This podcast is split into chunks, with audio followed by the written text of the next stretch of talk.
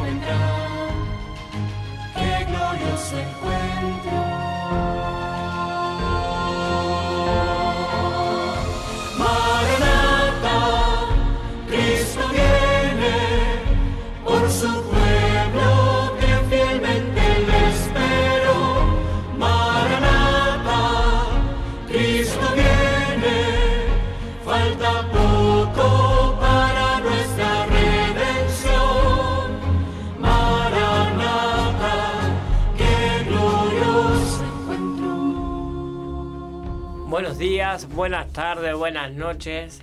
Esto es Maranata, séptimo programa. Bienvenido, Sergio, ¿cómo estás? Muy buen día, Cristian. Buen día, buenas tardes y buenas noches a todos nuestros oyentes. Amén. Esto es Maranata.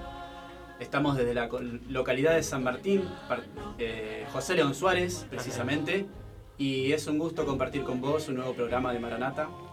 Tremendo. El Señor nos da un nuevo séptimo programa. Amén. Séptimo programa, así es. Empezamos con uno, ¿no? Empezamos con la posibilidad de hacer uno, ya vamos por el séptimo, la, la forma que, que el Señor bendice es tremenda, hermano, tremenda. Súper contento, muy agradecido este, con, con este lugar, sí, que, que concurrimos cada semana, este, con Centro Cultural, sí, de San Martín. Este, queremos agradecer a Pablo Montemurro, a Emanuel, a todos los chicos que lo hacen posible, este, a Mariano, a Sergio Lebras.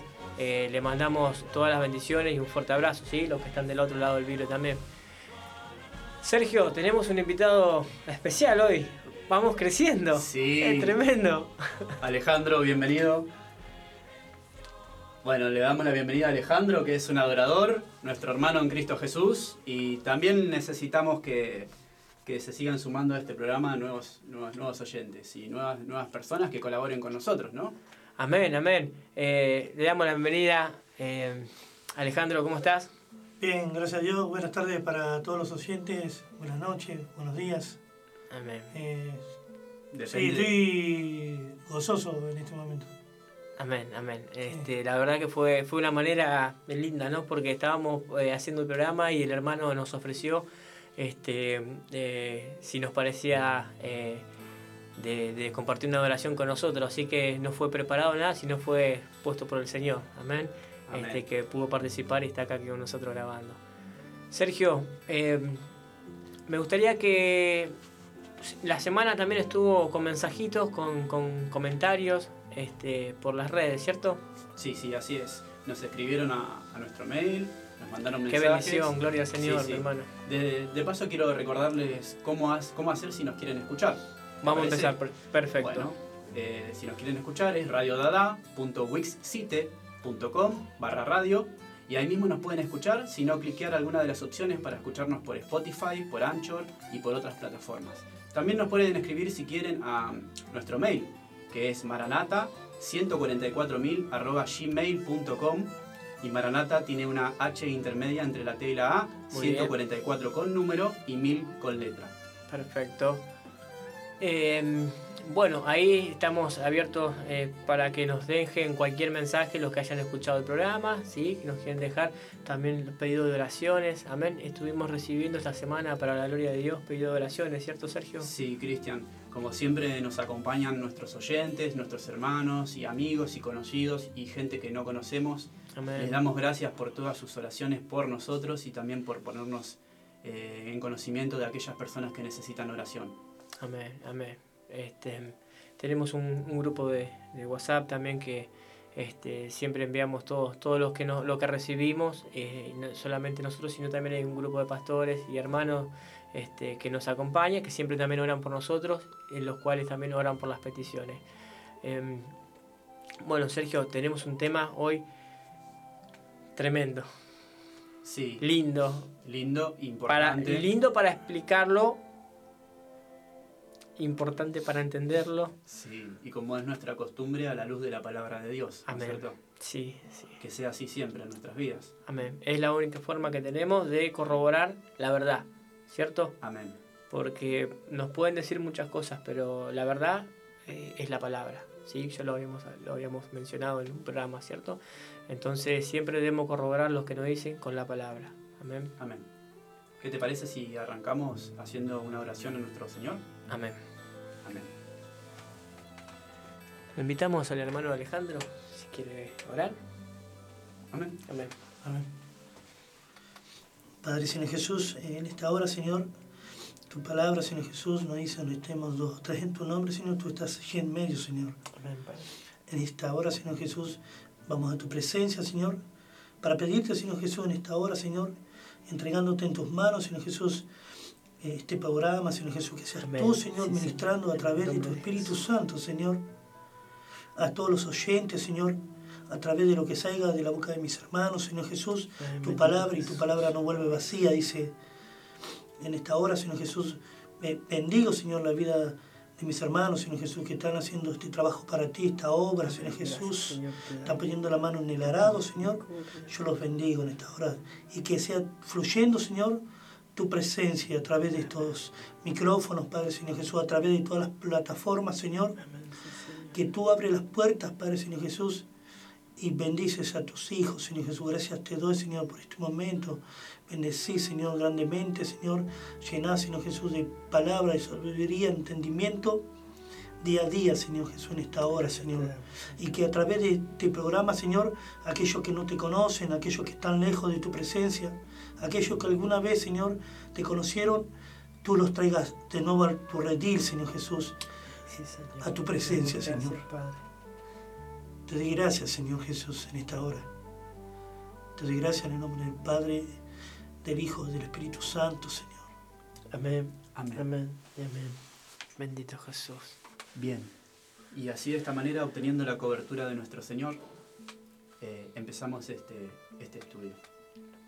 Amén. Hoy vamos a hablar sobre el pecado, ¿cierto? Este tema importante, Sergio. Tema importantísimo y, y tema muy, muy crucial para nuestras vidas. Porque es necesario que nosotros entendamos qué es lo que es el pecado, ya que muchas veces hablamos de él.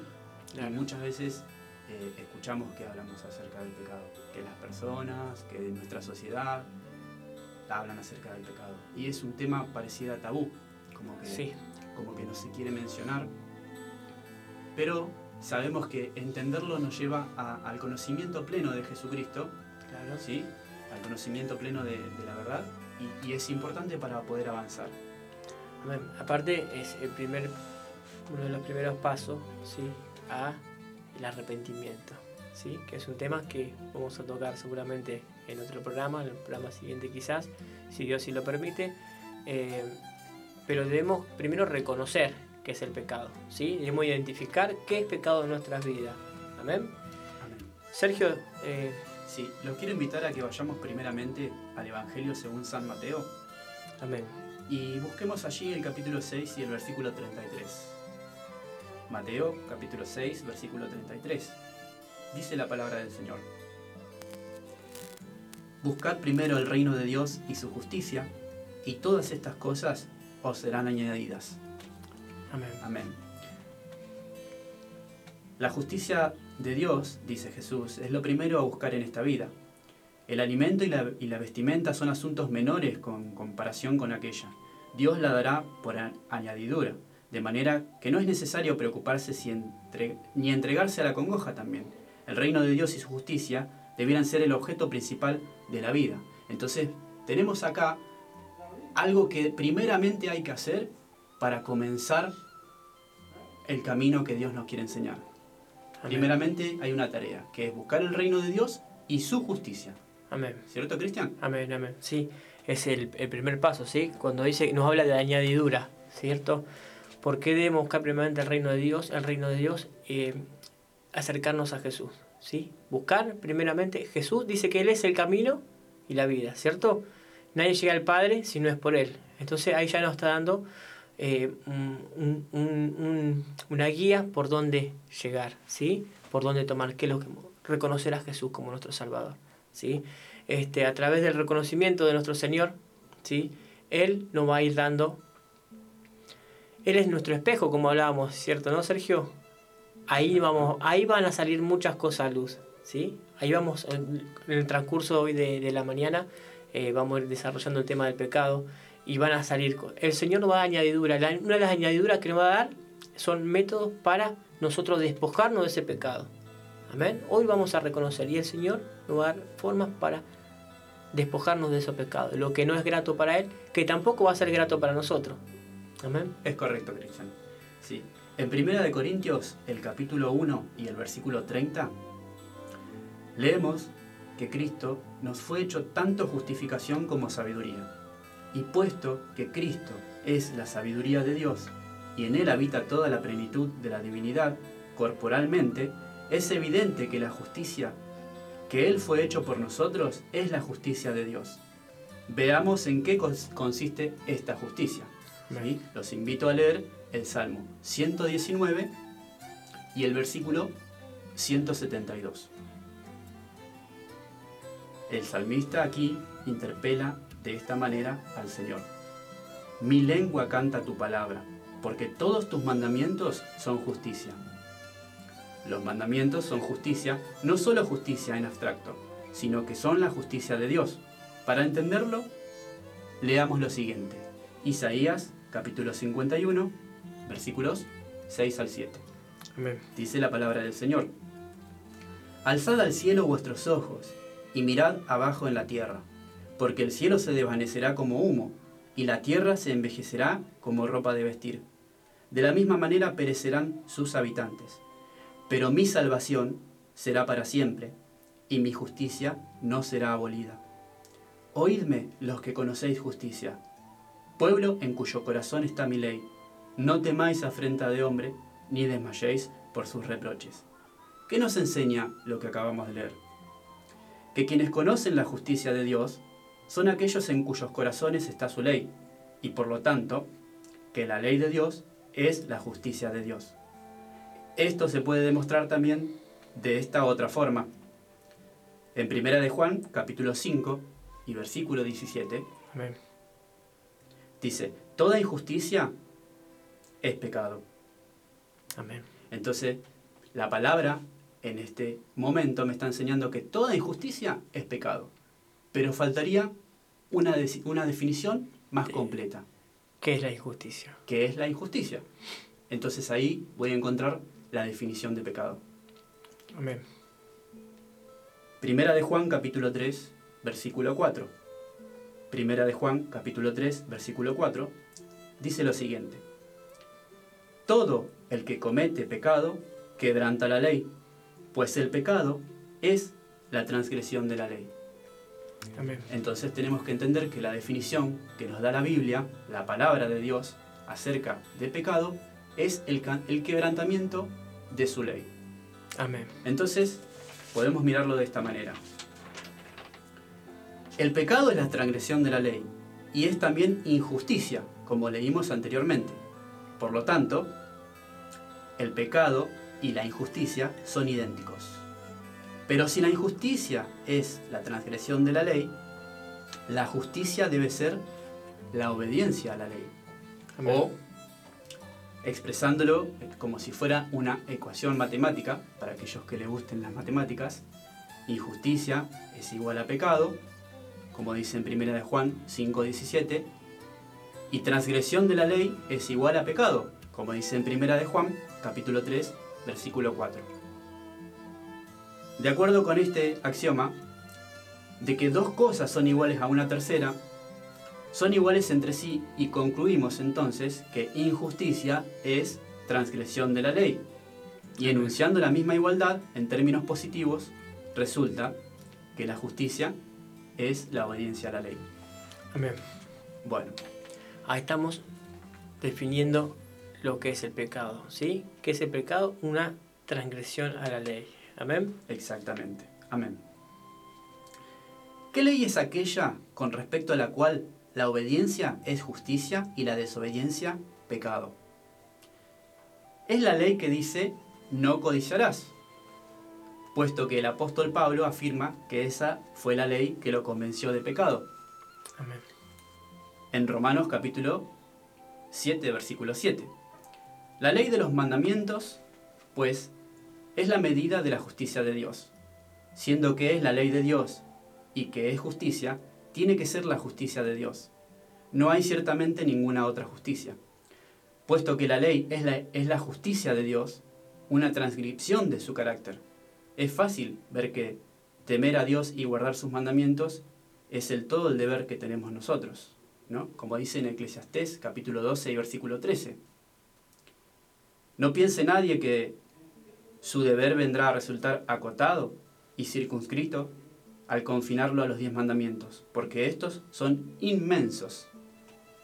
El Salmo, capítulo 119, versículo 96, dice así. Y, y, además la ley es espiritual, abarca mucho más de lo que el lector común puede discernir a primera vista. El hombre natural no percibe las cosas del Espíritu de Dios, porque le son necedad, y no las puede entender porque se han de discernir espiritualmente dice Primera de Corintios capítulo 2 y versículo 14. Solamente pueden comprender su inmensa amplitud aquellos que meditan en la ley de Dios con oración. Unos pocos textos de la Escritura bastarán para mostrarnos algo de su inmensidad. Entonces, ¿qué nos dice? Que mientras nosotros, nuestra, nuestra naturaleza es carnal, no podemos discernir su, su, interpretación. Puede discernir aquel que sea espiritual, espiritual, pero nos encontramos en un problema muy grande en que somos carnales y no espirituales. Y el pecado mora justamente en la carne. En la carne, exactamente. En el Sermón del Monte, Cristo dijo, oísteis que fue dicho a los antiguos, no matarás. El que mata será culpado de juicio. Pero yo os digo, cualquiera que se enoje contra su hermano será culpado del juicio. Cualquiera que diga a su, hermano, a su hermano imbécil será culpado ante el Sanedrín, y cualquiera que le diga fatuo estará en peligro del fuego del infierno. Esto está dicho en Mateo 5, versículo 21 al 22. Y luego en el versículo 27 al 28 dice así, Oísteis que fue dicho, no cometerás adulterio, pero yo os digo, el que mira a una mujer para codiciarla, ya adulteró con ella en su corazón. Esto no significa que los diez mandamientos, que los mandamientos no matarás y no cometerás adulterio sean imperfectos, o que Dios requiera ahora de los cristianos un mayor grado de moralidad del que requirió de su pueblo cuando se les llamaba judíos. Dios requiere lo mismo de todo ser humano, en todo tiempo.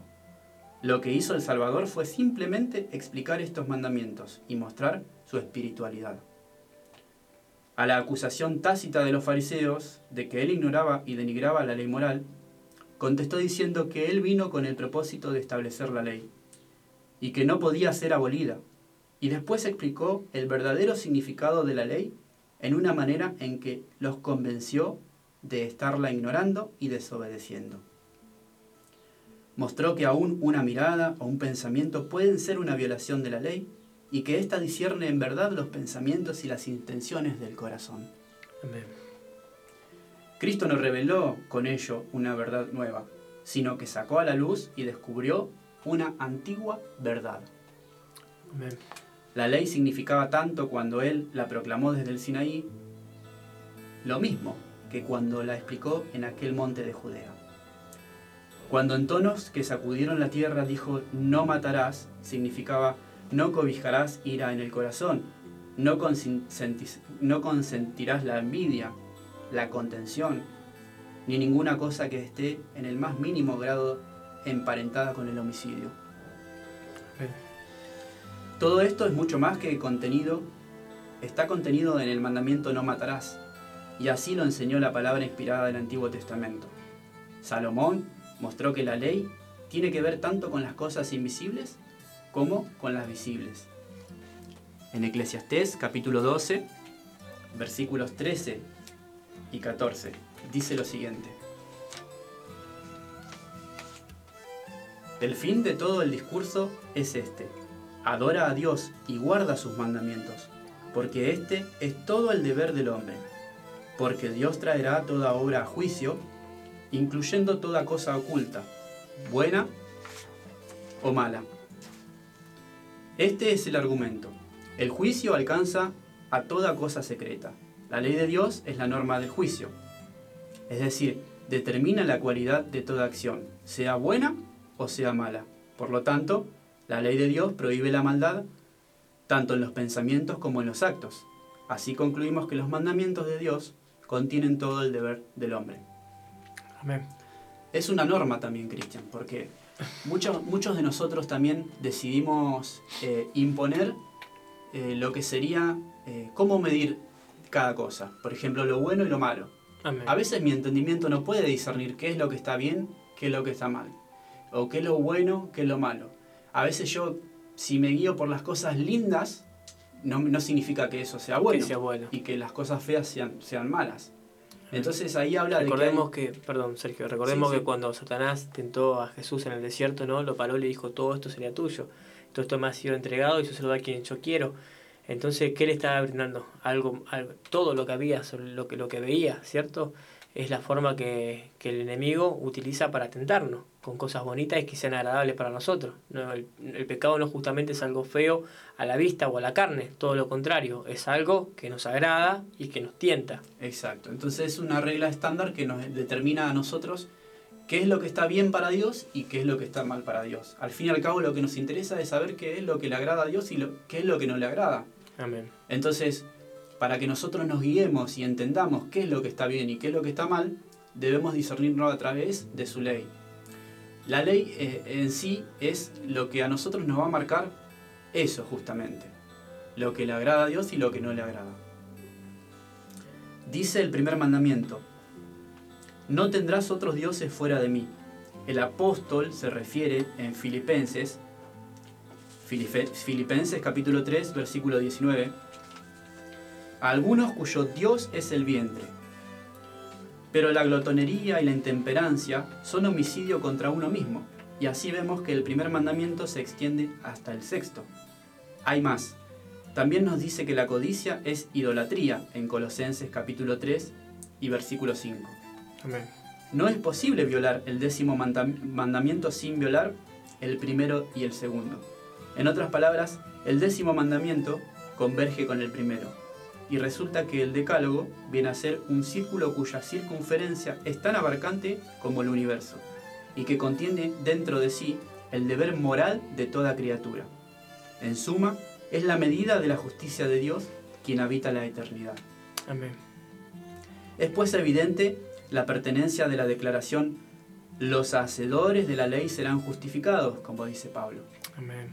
Justificar significa hacer justo o demostrar la justicia de alguien. Es evidente que la obediencia perfecta a una ley justa constituiría a uno en una persona justa. El designio de Dios era que todas sus criaturas rindieran una obediencia tal a la ley, y así que como la ley fue ordenada para dar vida, como dice Pablo, ¿no es cierto? Fue ordenada para dar vida. Entonces, en, en Romanos capítulo 7 y versículo 10 dice lo siguiente. Y hallé que el mismo mandamiento, que era para vida, a mí me resultó para muerte. Para muerte. Para muerte. Entonces tenemos algo que nos declara la palabra. Y es como vos decías, Cristian, en un momento. Es como un espejo. Bien. Claro. ¿Para qué nos sirve la ley de Dios? Es una pregunta que también la hace Pablo en una de sus, de sus cartas. La ley nos muestra en qué condición estamos.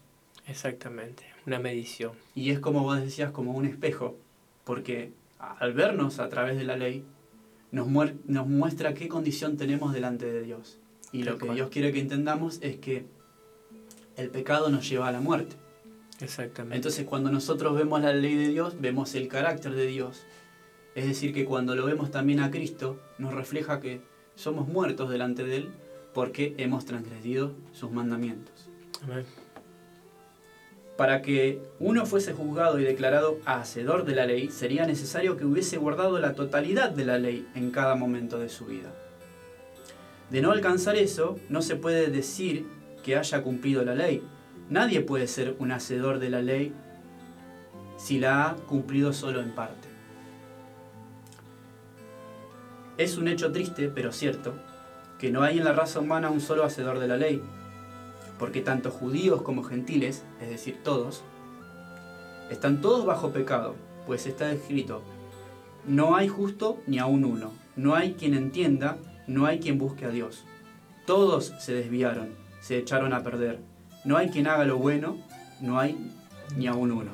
¿No es cierto? Lo habíamos leído en, en un programa anterior cuando hablábamos acerca del corazón. Claro. ¿Verdad? Amén. La ley habla a todos los que están dentro de su esfera, ¿sí? Los que obedecen. Amén. En este mundo no hay aquel quien pueda justificarse por medio de la ley ante Dios. En todo el mundo no hay ni siquiera uno solo. Nadie puede abrir su boca para defenderse de la acusación de pecado que pesa contra nosotros. Toda boca queda enmudecida y todo el mundo resulta culpable ante Dios, por cuanto todos pecaron, pecaron y están destituidos de la gloria de Dios. Amén. Por lo tanto, aunque los hacedores de la ley serán justificados, es de todo punto evidente que por las obras de la ley ninguno será justificado delante de él, porque por la ley se alcanza el conocimiento del pecado. Amén. La ley, siendo santa, justa y buena, no puede justificar al pecador. Es decir, una ley justa no puede declarar que el que la viola es inocente. Una ley que justificara a un hombre malo sería una ley mala. No hay nada que criticar en el hecho de que la ley no pueda justificar a los pecadores. Al contrario, eso la eleva, la exalta. El hecho de que la ley no, no, no declarará justos a los pecadores no dirá que los hombres la han guardado siendo que la han violado, es en sí evidencia suficiente de que es una ley buena. Los hombres aplauden a un juez terrenal incorruptible, uno que no puede ser sobornado y que no declara, no declara al inocente inocente al culpable. Por lo mismo, debieran glorificar la ley de Dios, que no da falso testimonio, es la perfección de la justicia, y por lo tanto está forzada a manifestar el triste hecho de que nadie de la raza de Adán ha cumplido sus requerimientos. Entonces, es un resumen de que nosotros no vamos a poder alcanzar la justicia por medio de guardar los mandamientos. Pero los mandamientos son requerimientos de Dios. Entonces, tenemos una controversia. Cuando este conocimiento viene a nuestra vida, solamente nos trae un conocimiento de pecado. Amén. Nos enseña que estamos sumergidos en el pecado. ¿Bien? Dice, aún más, el hecho de que cumplir la ley sea precisamente el deber del hombre implica que tras no haberlo alcanzado en un punto particular, no haya ya recuperación posible. Los requerimientos de cada precepto de la ley son tan amplios, toda la ley es tan espiritual, que un ángel no podría rendir más que, más que simple obediencia.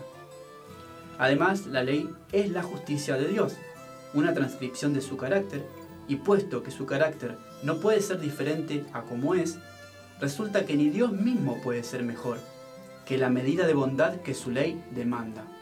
Amén. Él no puede ser mejor de lo que es, Él es perfecto.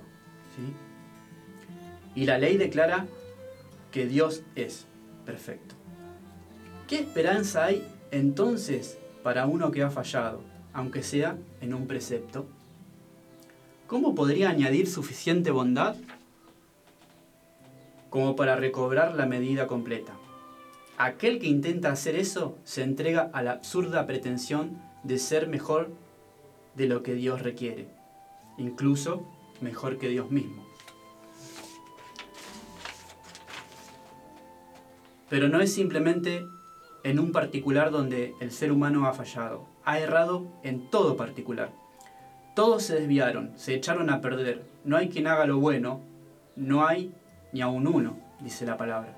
Y no solo eso, sino que es imposible para el hombre caído, con su poder debilitado, hacer ni un solo acto que esté a la altura de la norma perfecta. Lo anterior no necesita más prueba que volver a recordar el hecho de que la ley es la medida de la justicia de Dios. De seguro no hay nadie tan presuntuoso como para reclamar que ningún acto de su vida haya sido o pueda ser tan bueno como si hubiera sido el Señor mismo quien lo hubiera realizado. Todos deben reconocer lo que dice el salmista. El Salmo 16, versículo 2. Fuera de ti no hay bien para mí.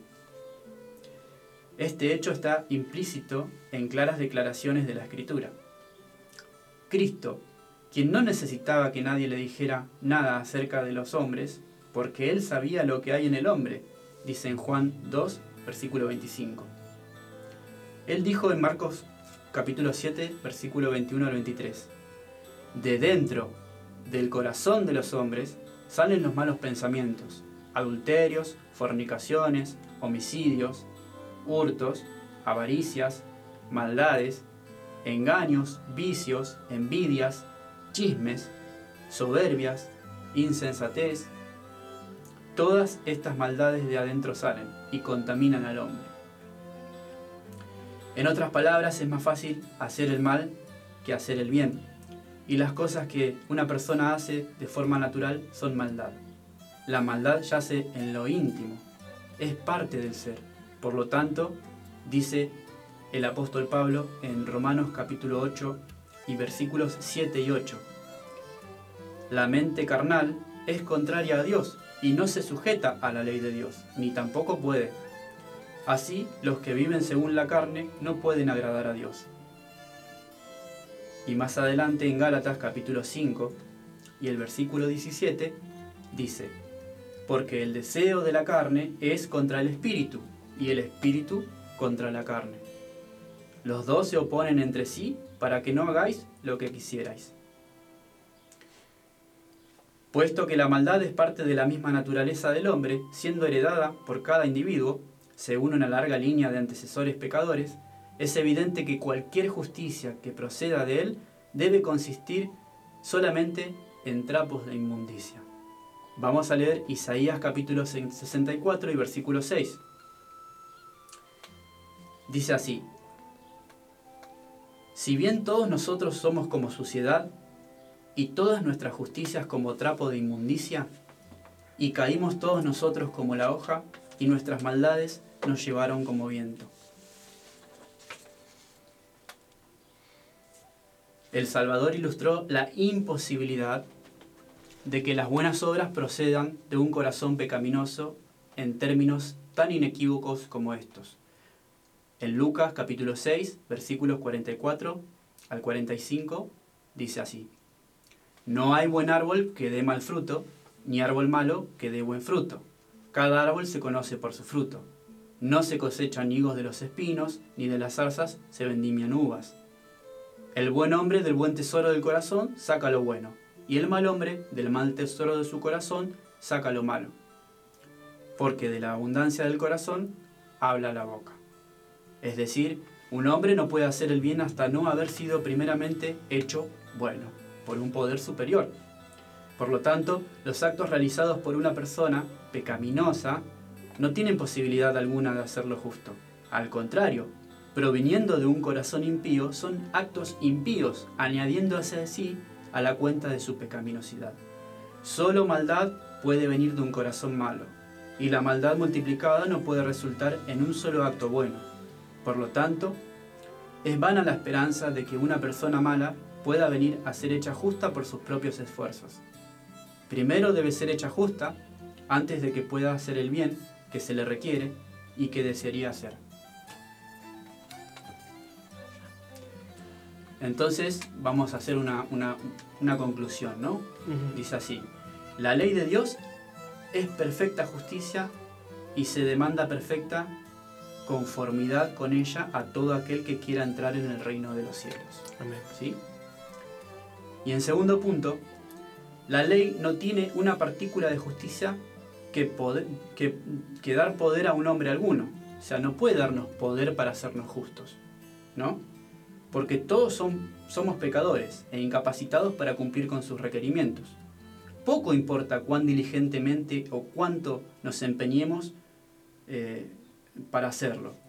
Nada de lo que puede hacer es suficiente para colmar la plena medida de las demandas de la ley es demasiado elevada como para nosotros. No puede obtener justicia por la ley el ser humano. Por las obras de la ley ninguno será justificado ante él. qué condición tan deplorable. Debemos obtener la justicia que es por la ley o no podremos entrar al cielo. ¿Sí? Y sin embargo, la ley no tiene justicia para ninguno de nosotros. No premiará nuestros esfuerzos más persistentes y enérgicos con la, con la más pequeña porción de esa santidad que es imprescindible para ver al Señor. ¿Quién entonces puede ser salvo? Tenemos un problemón, Cristian. Amén. ¿No es cierto? Porque la ley lo que nos marcó es el requerimiento de Dios. Es que Dios me está diciendo, ¿no? yo requiero que vos estés a un nivel y no lo estás. Estás en un nivel muy bajo. Caíste en pecado por haber transgredido mis mandamientos. Entonces, ese es el trabajo de la ley, el mostrarnos a nosotros cuán pecadores somos, o cuán bajo estamos, o, como dice Pablo, cuán muertos soy. Porque es un trabajo que, a, mí me muestra ¿sí? que no puedo acercarme a Dios, Padre, porque Él es santo y porque Él es perfecto. Entonces acá es donde nosotros tenemos que buscar una solución. ¿Cuál es la solución para que yo salga del pecado. ¿Cuál es la solución para que a mí me pueda ser borrado el pecado? Amén. Efesios 2, 4 y 5 dice, pero Dios que es rico en misericordia, por su gran amor con que nos amó, aún estando nosotros muertos en pecado, nos dio vida juntamente con Cristo, por gracia soy salvo. Amén. Amén. Entonces, hoy, hoy este, muy bien nos redactaste la ley, ¿sí? lo que nos refleja el pecado. Eh, entonces comprendemos que eh, a través de la ley vamos a, medirnos en, cómo estamos delante de Dios. Amén. Amén. Para Dios estamos todos destituidos de la gloria de Dios. Amén. ¿Sí? Este, así como por uno todos fuimos destituidos, también por uno todos podemos ser salvos. Amén. Por nuestro Señor Jesucristo el Señor al ver que no había forma de que el hombre pudiera eh, eh, entrar nuevamente en su reino, ¿sí? en su plan, eh, entrega a su Hijo.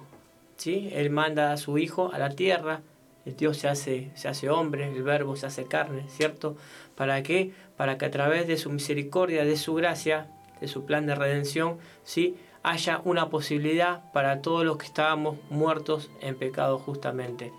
Entonces, eh, si definimos eh, qué, es el pecado, bueno, el pecado va a ser todo lo que vaya en contra a la ley que Dios nos mandó. Amén. Todo lo que a Dios no le agrada están puestas en esas leyes, en esos mandamientos. ¿sí?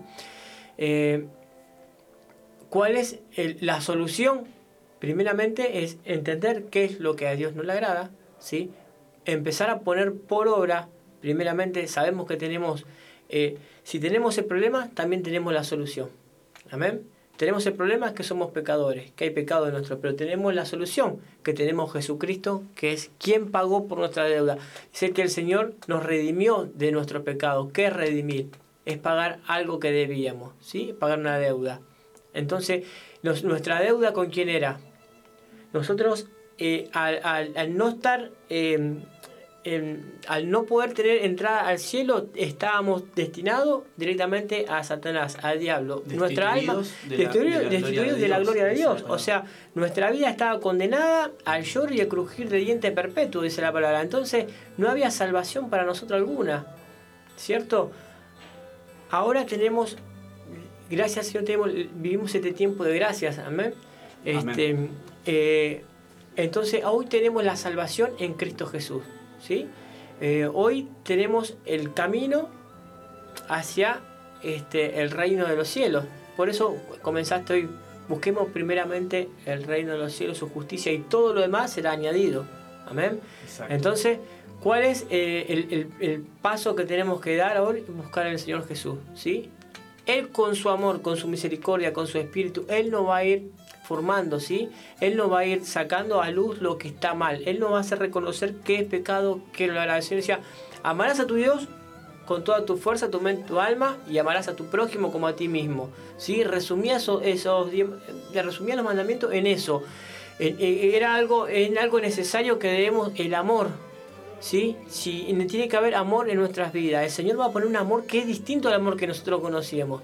Es un amor diferente, es un amor misericordioso. Cuando nosotros comprendemos lo que Dios puede perdonar, ¿sí? Nosotros no, Dios no, no, mide el pecado si es grande, si el, el pecado es chico. No importa lo que hiciste, lo que, eh, lo cuán terrible lo que haya hecho. ¿sí? Lo que importa es que hoy te postres delante del Señor, de nuestro Señor Jesucristo. Que a Él, que a él tenemos que venir este, con un corazón volcado, ¿sí? con, eh, con un alma eh, hay gente que en este momento seguramente que están pensando en quitarse la vida, que en su vida no hay más solución, que el problema que tienen hoy es inmenso, el Señor abrió los mares para librar a su pueblo, ¿sí? Y el problema que venía atrás del pueblo de Israel, que era Egipto persiguiéndolo, Él lo aplastó con las mismas aguas. Entonces, nosotros no debemos ver eh, hoy el problema, sino la solución. ¿Cuál es la solución? Nuestro Dios poderoso.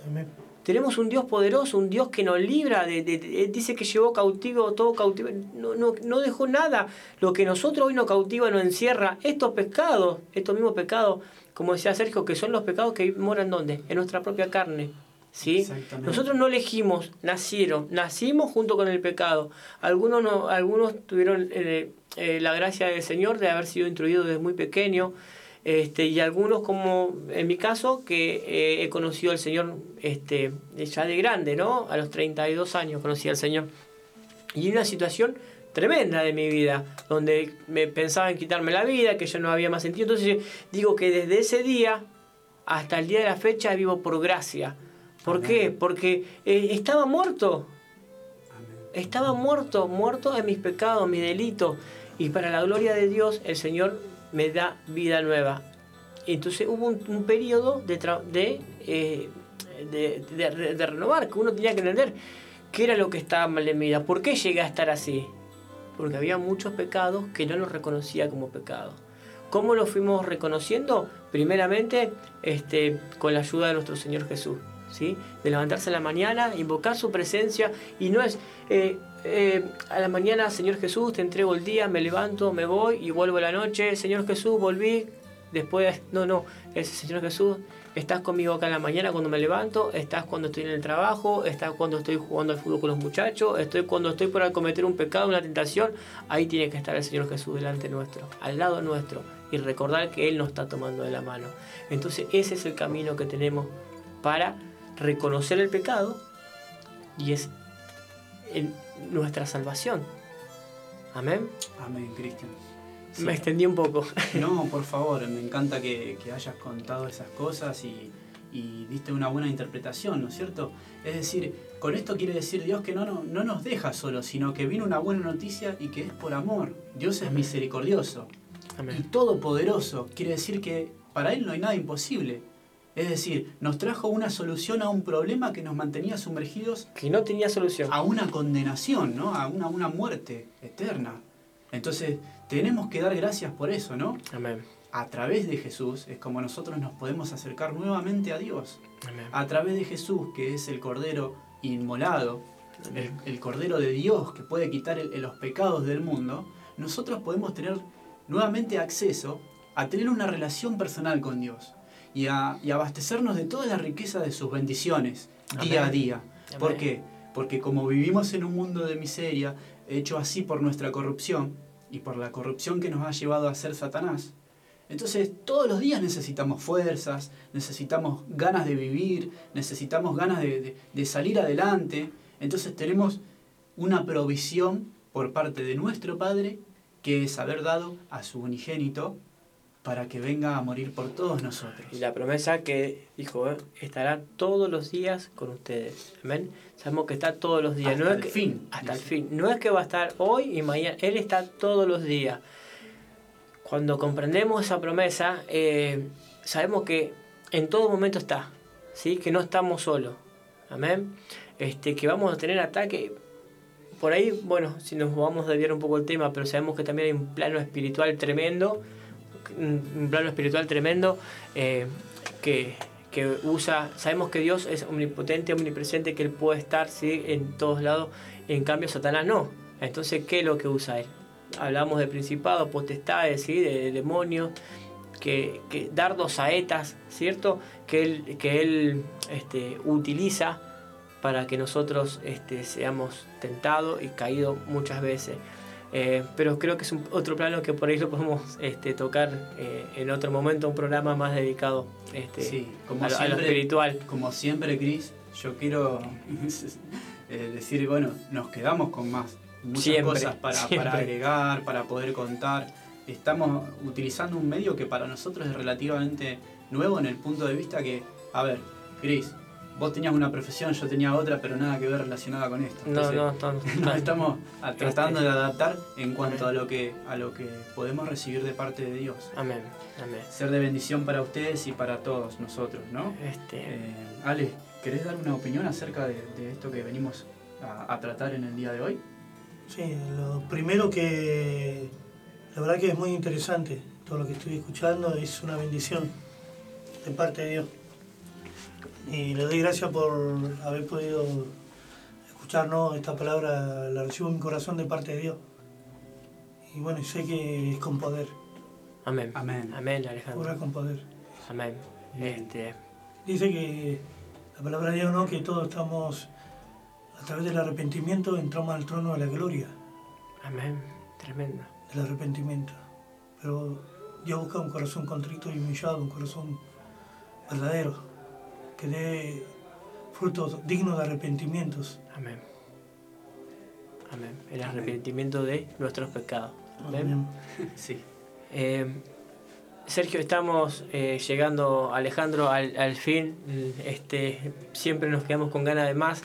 Eh, me gustaría que Alejandro que, que nos deleite con, con tu maravillosa voz y el talento que Dios te ha dado para, este, para adorar al Señor. Amén.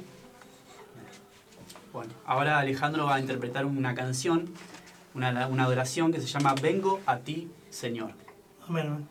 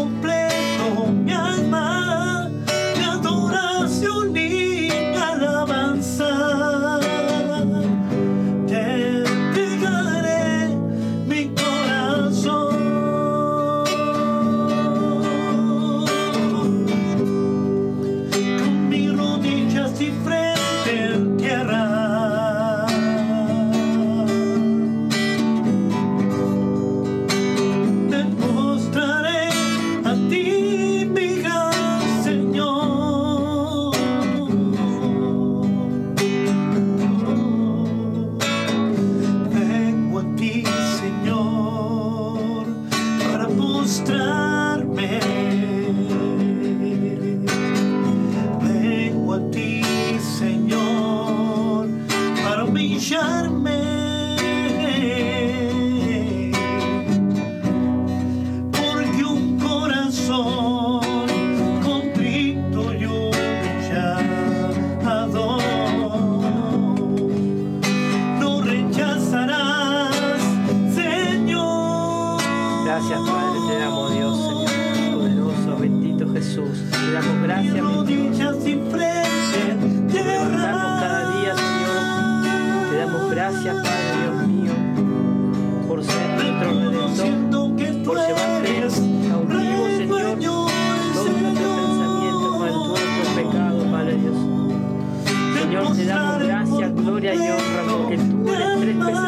rodillas poderoso, Señor.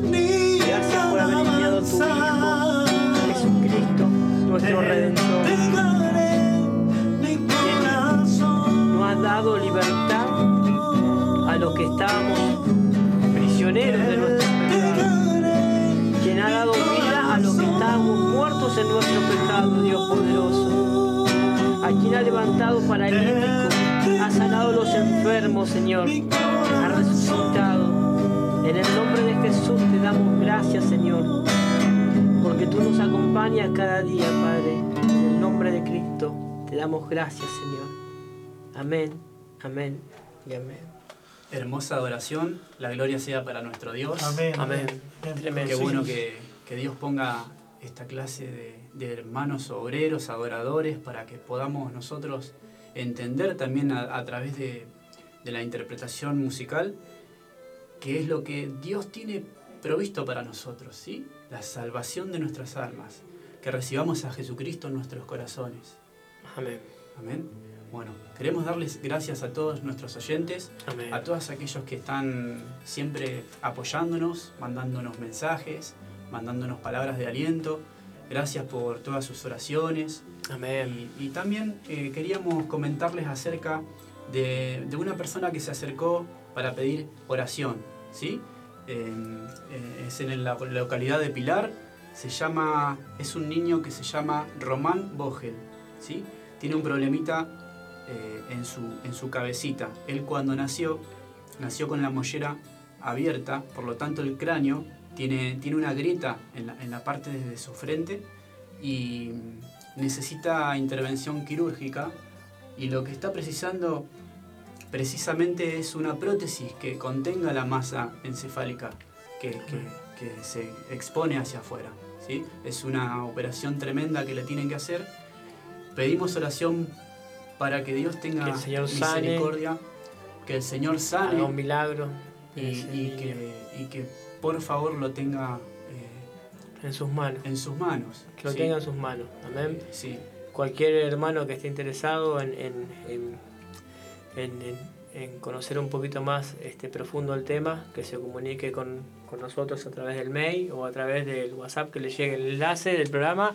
Este, y nosotros vamos en esta semana, ponernos, estos ya en estos días, hoy mismo, en contacto con esa familia y ver la situación. Hoy nos llegó el pedido de oración, este, pero nos, nos quedamos, lo compartimos, pero queremos este, ponernos más al tanto de cómo está la situación de, de Romancito. Desde ya nos satisface de que, que se pongan en oración y Amén. cualquier otra ayuda que puedan brindarle a esa familia también sería de una gran bendición. Amén. Bueno, Cris, esto ha sido todo por hoy. Amén. Saludo para todos en general. Hoy generalizamos porque ya nos están cortando. Vamos a, a darle gracias a Dios que A nos Dios. permite hacer esto y saludamos Sí, a todos, a los, todos que, com- los, que, nos acompañan siempre, que están Exacto. apoyándonos. Este, un cariño muy grande para todo ellos, todas las bendiciones. Y bueno, hasta el próximo capítulo de Maranata. Este, agradecido, bendecido. Gracias Alejandro por estar con nosotros. Oh, Dios lo bendiga. Gracias a Eh, ustedes por Buena semana para todos. Dios los bendiga. Esto ha sido Maranata. El Señor viene pronto. Amén.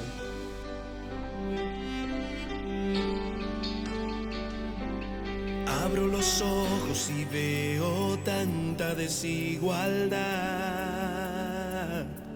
Cierro los ojos para escapar a esa realidad. Luego me doy cuenta que ojos cerrados no podría aportar nada para solucionar el hambre y la guerra. la falta de conciencia.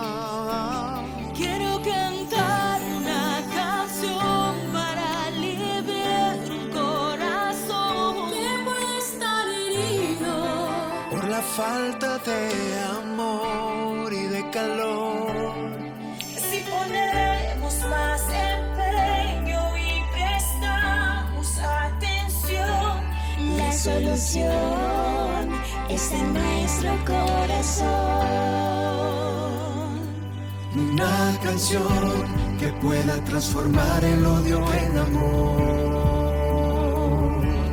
Una canción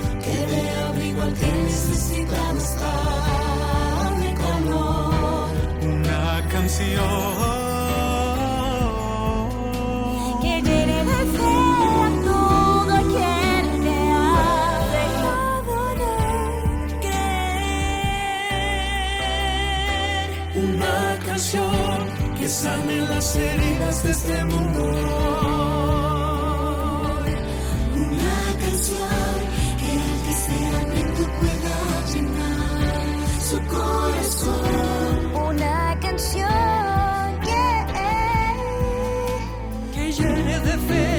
Todo aquel que va, de todo.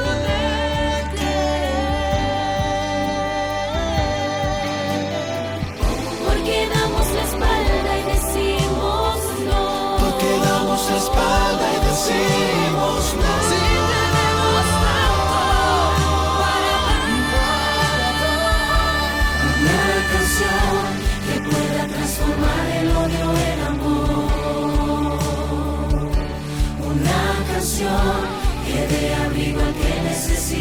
side.